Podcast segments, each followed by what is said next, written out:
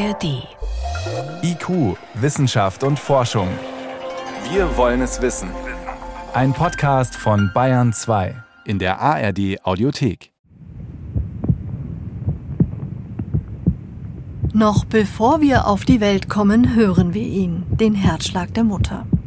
Es ist der erste Rhythmus, mit dem wir es zu tun haben. Er setzt sich fort unser Leben lang, in unserem Puls, in den Jahreszeiten oder in den Tageszeiten. Und wir passen uns an. Es gibt Studien, da haben Wissenschaftler festgestellt, dass Neugeborene schon wenige Stunden nach der Geburt ihre Gehirnwellen mit einem Rhythmus, der ihnen vorgespielt wird, synchronisieren. So Julia Christensen, Psychologin und Neurowissenschaftlerin. Sie forscht am Max-Planck-Institut für empirische Ästhetik in Frankfurt am Main und will wissen, wie Tanz und Gehirn zusammenhängen. Sie betont, das menschliche Rhythmusgefühl komme nicht vom Herzschlag der Mutter, denn dann müssten alle Säugetiere ein Rhythmusgefühl haben. Nein, die Fähigkeit, Rhythmus zu spüren und sich mit ihm nervlich und körperlich zu synchronisieren, ist in uns genetisch eingeschrieben. Es ist so, als ob die Natur das vorgesehen hat, dass man interagierend miteinander die Welt erkundet sozusagen, indem man sich rhythmisch miteinander unterhält. Erst nur mit Tönen und nachher auch mit Sprache.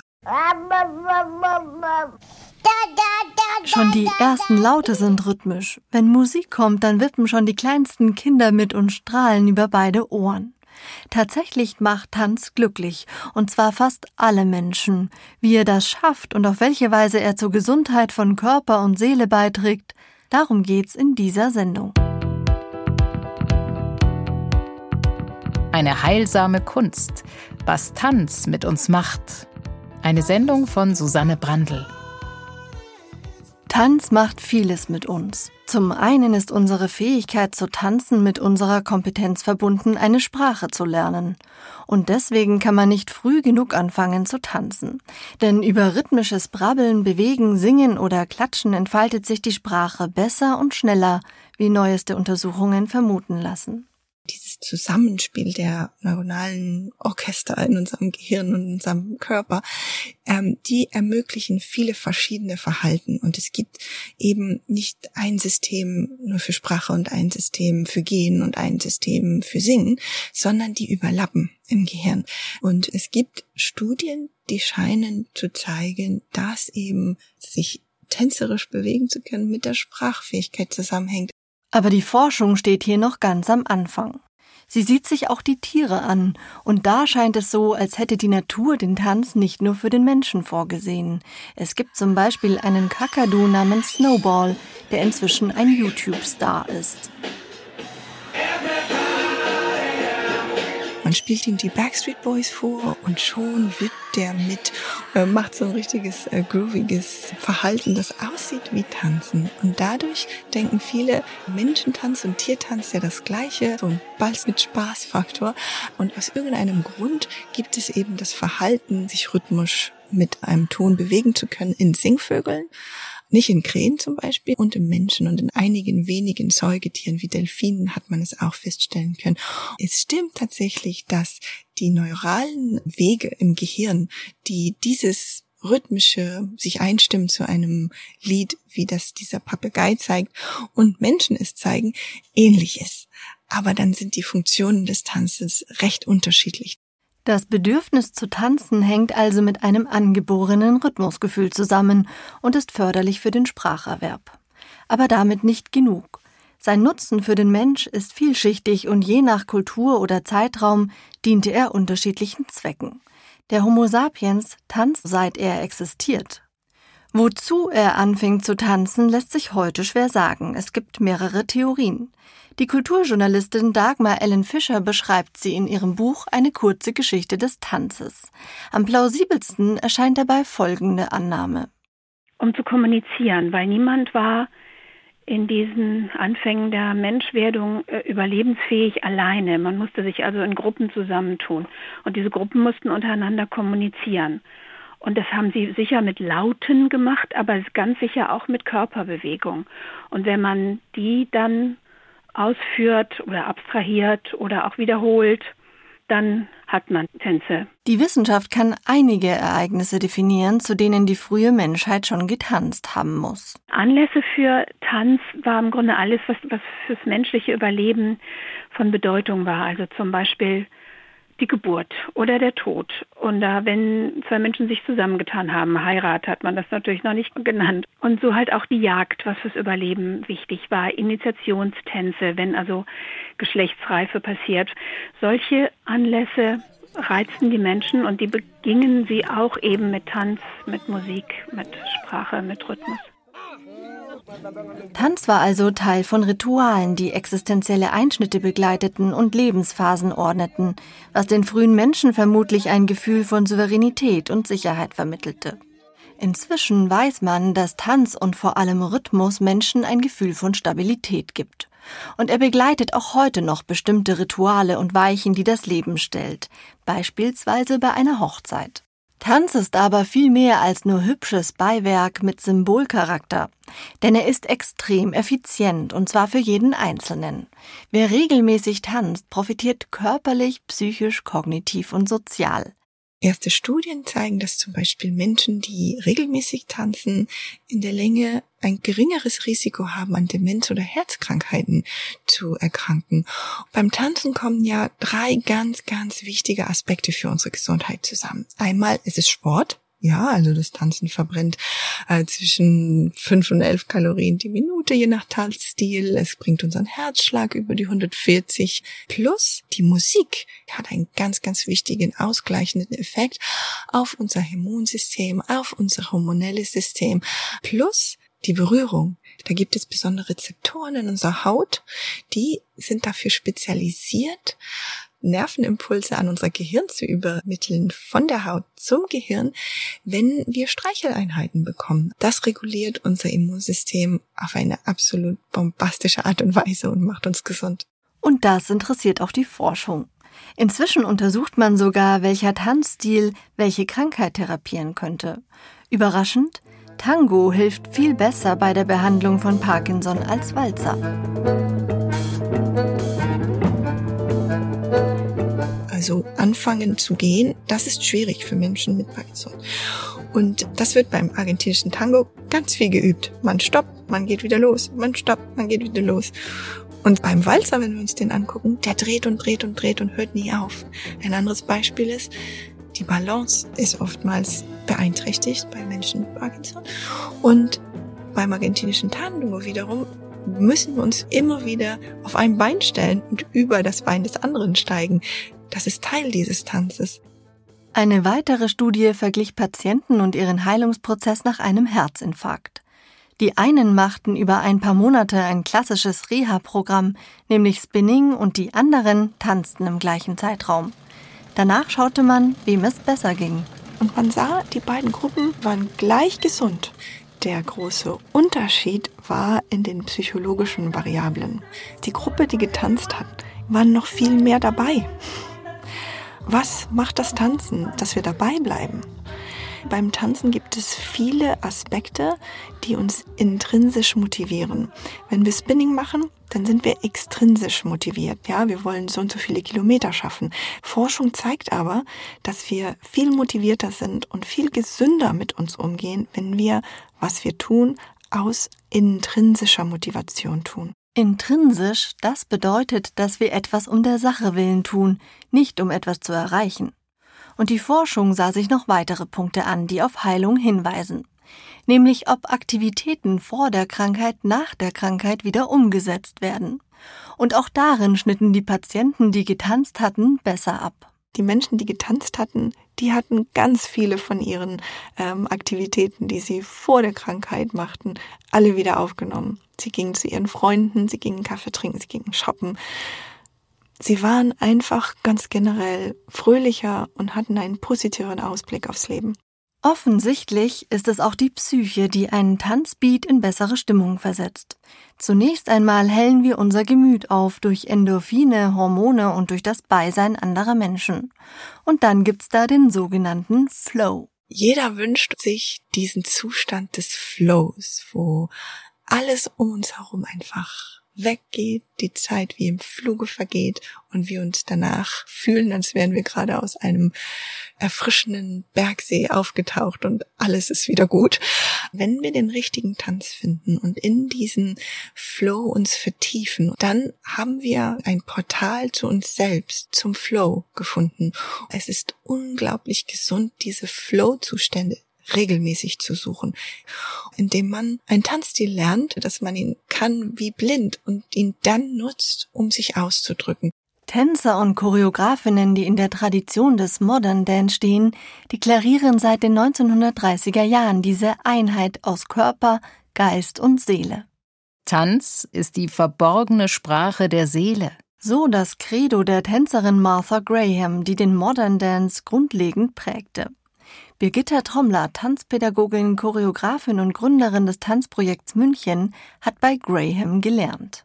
Also ich glaube immer, wenn die Einheit nicht stimmt zwischen Seele und Kopf und dem Körper, dann fehlt für mich eine grundsätzliche Gesundheit. In der Bewegung sieht man ja eigentlich mehr, als wenn einer dir was erzählt. Ne? Ich wundere mich immer, dass Psychologen immer nur Gesprächspartner sind. Anstatt mal losgehen und die Leute beobachten, Gesten machen lassen. Und es gab eben auch Anfang der 80er Jahre so eine große Bewegung von Psychiatern und Psychologen, die dann mit uns Workshops machen wollten.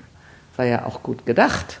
Das ging zwei Jahre, war ein großes Interesse, aber dann hatten wir alle keine Zeit mehr, mit denen zu arbeiten. Ja. Und was da jetzt ist, das weiß ich nicht. Einiges ist da jetzt. Seit etwa 40 Jahren hat sich Tanztherapie in Deutschland etabliert. Maßgeblich daran mitgewirkt hat die Tanztherapeutin Susanne Bender. Als Gründungs- und ehemaliges Vorstandsmitglied des Berufsverbandes der Tanztherapeutinnen Deutschland. Tanzen ist ja eine Veräußerlichung meines Inneren. Und damit habe ich ja schon eine Distanz. Es ist nicht mehr hier irgendwas Wusel, Wusel in mir drin, sondern es wird nach außen sichtbar. Ich habe eine Zeugin, die Therapeutin, die bewegungsanalytisch auch natürlich guckt und emotional natürlich mitschwingt. Ja, und kann dann auch weiter dann gucken, wie kann ich das für mich nutzbar machen. Die Patienten und Patientinnen, die Susanne Bender im Europäischen Zentrum für Tanztherapie in München behandelt, kommen mit Depressionen, Ängsten, Panikattacken, Traumata und Burnouts. Der Hauptpunkt ist eben die Integration des Körpers, den ich ja immer dabei habe. Den kann ich ja nicht zu Hause lassen. Und er ist ja eine unglaubliche Informationsquelle. Und Veränderung heißt ja immer was tun heißt ja nicht darüber nachdenken. Tolle Einsicht, aber es ändert sich nichts. Und eben über dieses Ausprobieren, über dieses ins Tun kommen, ins Erforschen kommen. Wir schauen mal, was der Körper uns erzählt. Dann geben wir Rückmeldung über unser geschultes bewegungsanalytisches Sehen mit dem Empfinden von der Klientin und dem Klienten. Und wir fügen das zusammen und da sind einfach immer wieder neue Erkenntnisse drin. Wie bei Nadja Kranz. Sie litt unter Depression und konnte sich gegenüber anderen schlecht abgrenzen, was sie sehr belastete. Als sie in die Tanztherapie kam, hatte sie schon mehrere Gesprächstherapien hinter sich, die ihr nicht viel geholfen hatten. Sich aus diesem Muster zu befreien, da ist es wichtig gewesen, eben den Körper mit einzubeziehen und einfach auch mal über die Grenze herauszugehen und sich zu trauen auch. Und das kann man halt in der Therapiestunde gut üben. Die Offenheit des Tanzes ermöglicht es zu experimentieren und intensiv zu erproben, was draußen auf der Bühne des Lebens gezeigt werden muss. Jede Zelle will sich bewegen und durch den Rhythmus der Musik oder durch die Instrumente, die man hört, kommen Impulse in den Körper und dann einfach freien Lauf lassen. Also ich bin zufriedener dadurch geworden, weil ich mich mehr auf mich konzentriere. Was will ich? Auf was habe ich Lust? Da kommen dann auch irgendwelche Wünsche oder Träume, die ich dann versuche zu verwirklichen, wenn es möglich ist. Es ist durch und durch positiv. Diese Übersetzung in den Alltag, Übersetzung in die Beziehungen, die ich habe, äh, in mein Arbeitsumfeld, was auch immer, das finde ich persönlich ganz wichtig. Tanz hilft dabei, sich selbst zu spüren, wofür viele Klienten oft keine Antennen mehr haben, beschreibt Bender.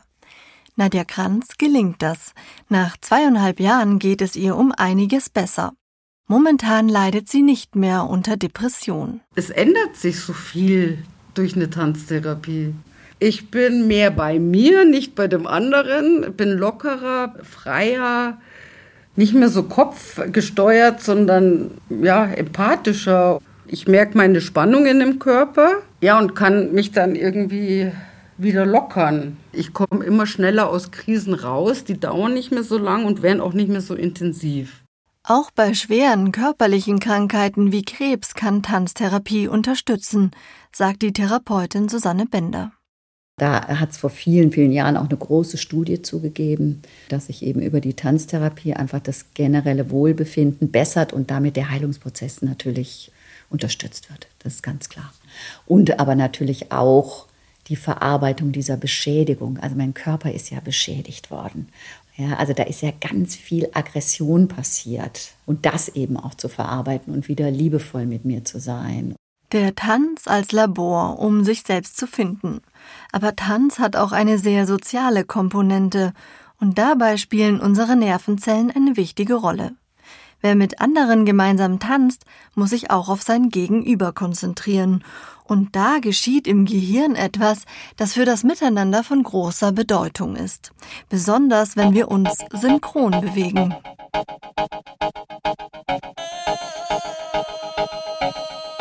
Kommt es zu dieser Co-Repräsentation, einer Art Überlappung der neuralen Aktivität, die diesen Reiz verarbeitet.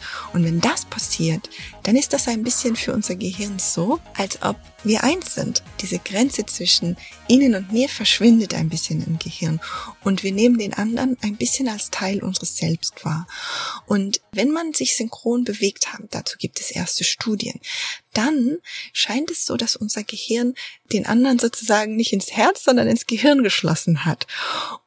Daraufhin können Menschen besser miteinander kollaborieren und sie verhalten sich auch empathischer miteinander und sie können sich besser leiden. Sagt die Neurowissenschaftlerin Julia Christensen. Es ist ein sozialer Kit-Effekt, den uns die Evolution mit dem Tanz mitgegeben hat. Da drängt sich die Frage auf, ob Tanzen nicht sogar friedensstiftend wirken könnte. Das ist ein wunderbarer Effekt, um unsere Gesellschaften zusammenzuschweißen und glücklich zu machen. Allerdings, viele totalitäre Regimes bringen ihre Bevölkerung dazu, Riesenspektakel von rhythmischer Sportgymnastik oder marschierenden Truppen zu folgen. Und so wird ein Zugehörigkeitsgefühl geschaffen. Dann fragt man natürlich, was ist die Ideologie dahinter? Und äh, dadurch, dass wir eben sehr individualistisch sind, will jeder tanzen, wie er will. Und wir synchronisieren uns nicht in Demokratien. In der gleichen Art und Weise wie totalitäre Regime eben diese besondere Wirkung der synchronen Bewegung auf unser Gehirn nutzen für ihre Zwecke. Darum würde ich sagen, es gibt zwei Seiten dieser Frage. Aber es muss nicht immer synchron sein, um gut zu tun. Wenn wir beispielsweise im Paartanz jeweils eigenen Schritten folgen oder Choreografien einstudieren, dann ist das auch sehr förderlich für unser Gehirn. Tanzen kann eine Art Gedächtnistraining sein, ein Training in Koordination, ein Training in Aufmerksamkeit zum Beispiel gibt es einige Studien, die zeigen, dass Tanzen wohl Kindern bei Mathematik hilft. Wenn man mit Kindern diese mathematischen Grundsätze übt, indem man sie, sie tanzen lässt, also eine Choreografie entwirft, wo Sinus und Cosinus und die verschiedenen Winkel und Zirkel und wie sie alle heißen dabei sind, dann lernen die Kinder das besser wenn sie es durch ihren Körper gespürt haben, als wenn sie das einfach nur abstrakt von einem Papier lernen sollen. Beim Paartanz übt man Konzentration und profitiert von Berührungen.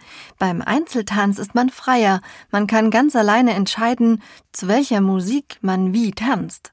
Was also ist gesünder, Paar- oder Solotanz? Das kommt drauf an, wer man ist.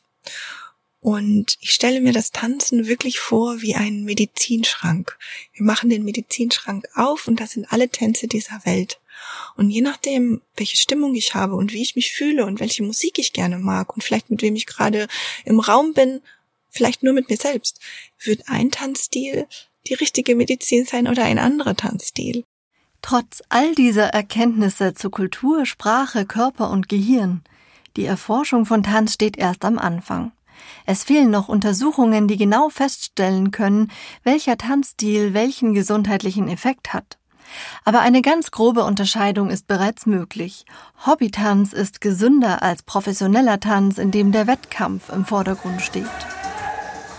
Wettbewerbstanzen, Wettbewerbsgedanken, egal ob das im Tanzen oder in anderen Situationen ist, das ist für uns ein Stress. Dann haben wir sehr viel Stresshormone im Körper und das ist generell auf lange Sicht nicht sonderlich gesund. Das ist gut für eine kurze Zeit, vielleicht um gut zu performen, aber dann müssen wir diese Stresshormone wieder raushaben aus dem Körper und da bietet sich eben der Hobbytanz an, wo es einfach um den Spaßfaktor geht.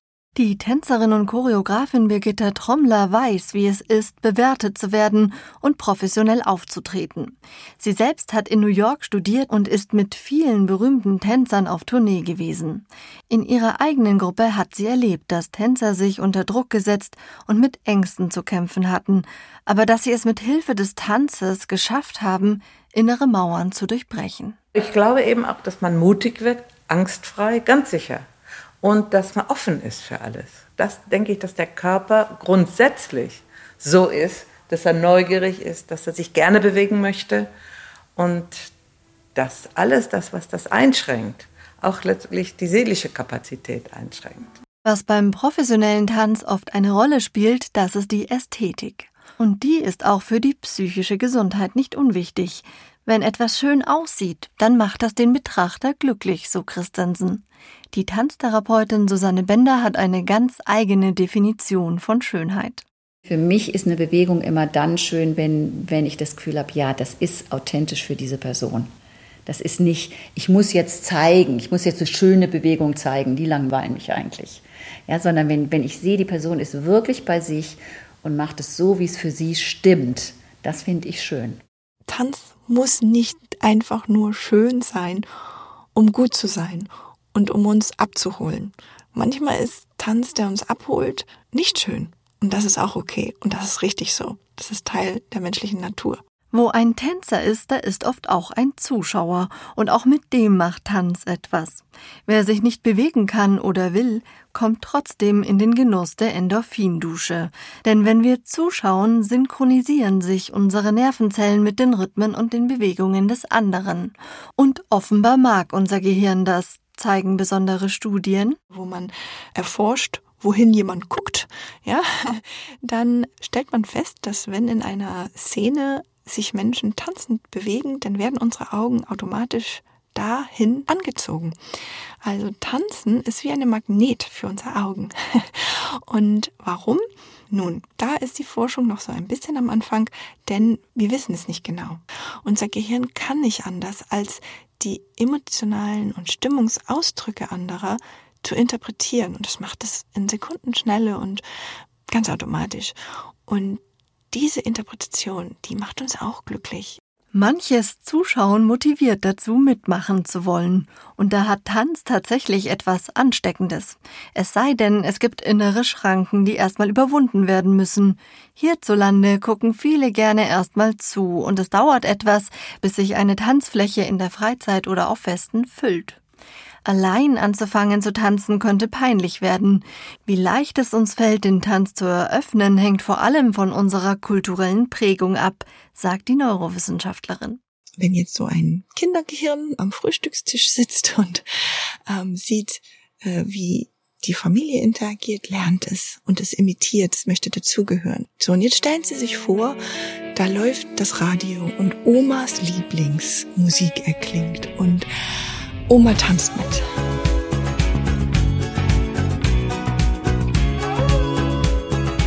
So, was passiert? Tanzt die Familie mit oder kommt da jetzt so ein komischer Ausdruck in Papa und Mamas Gesicht und die sagen, Oma, setz dich, sowas macht man nicht. In deinem Alter stell dir das vor, was machst du denn da?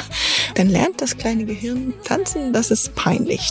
Sitzt dieses Kind jetzt in Kolumbien irgendwo am Frühstückstisch, da wird die Familie mitgrooven. Sie werden mittanzen und ja, sich genauso ihres Lebens freuen. Und das ist eben der große Unterschied.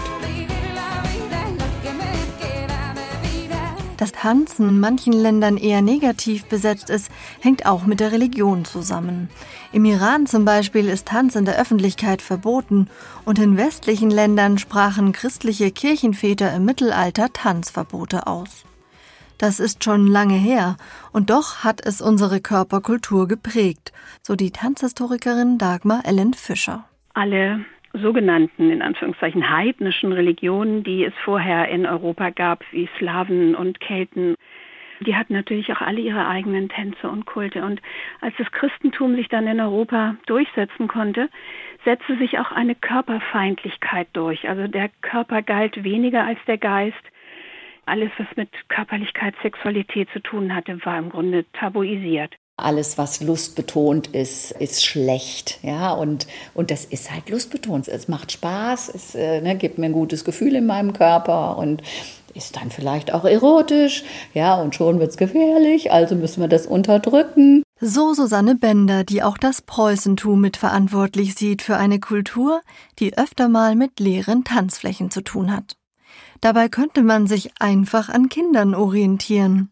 So dieses in den Alltag rein. Man freut sich über was und macht ein kleines Freundentänzchen. Ja. Das täte uns sicherlich gut. Also so dieses kindliche, äh, ne, wenn man sieht, wie freuen sich Kinder, die freuen sich ganz körperlich. Ja, die springen, ja, ja, es gibt ein Eis, es gibt gleich ein Eis.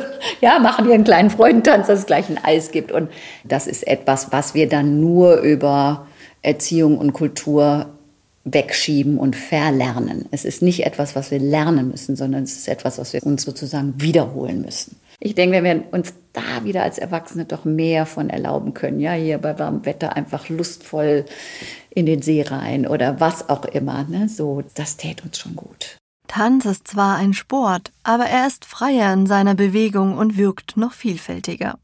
Er ist wie eine Sprache, die uns gesünder, glücklicher und klüger macht, wenn wir sie benutzen, um uns auszudrücken. Auch wenn wir oft nicht wissen, was genau wir sagen wollen, aber es geht nicht um den Sinn und Zweck. Es geht um das Tanzen an sich. Dann lernen wir das Vokabular, die verschiedenen Schritte und plötzlich haben wir ein größeres Vokabular, um uns auszudrücken. Jede Bewegung ist plötzlich wie ein Wort und ich kann es nutzen, um es glücklich auszudrücken oder wütend oder was mir auf dem Herzen ist, das tanze ich raus. Dance it out. Das war IQ, Wissenschaft und Forschung. Heute mit Eine heilsame Kunst, was Tanz mit uns macht. Eine Sendung von Susanne Brandl.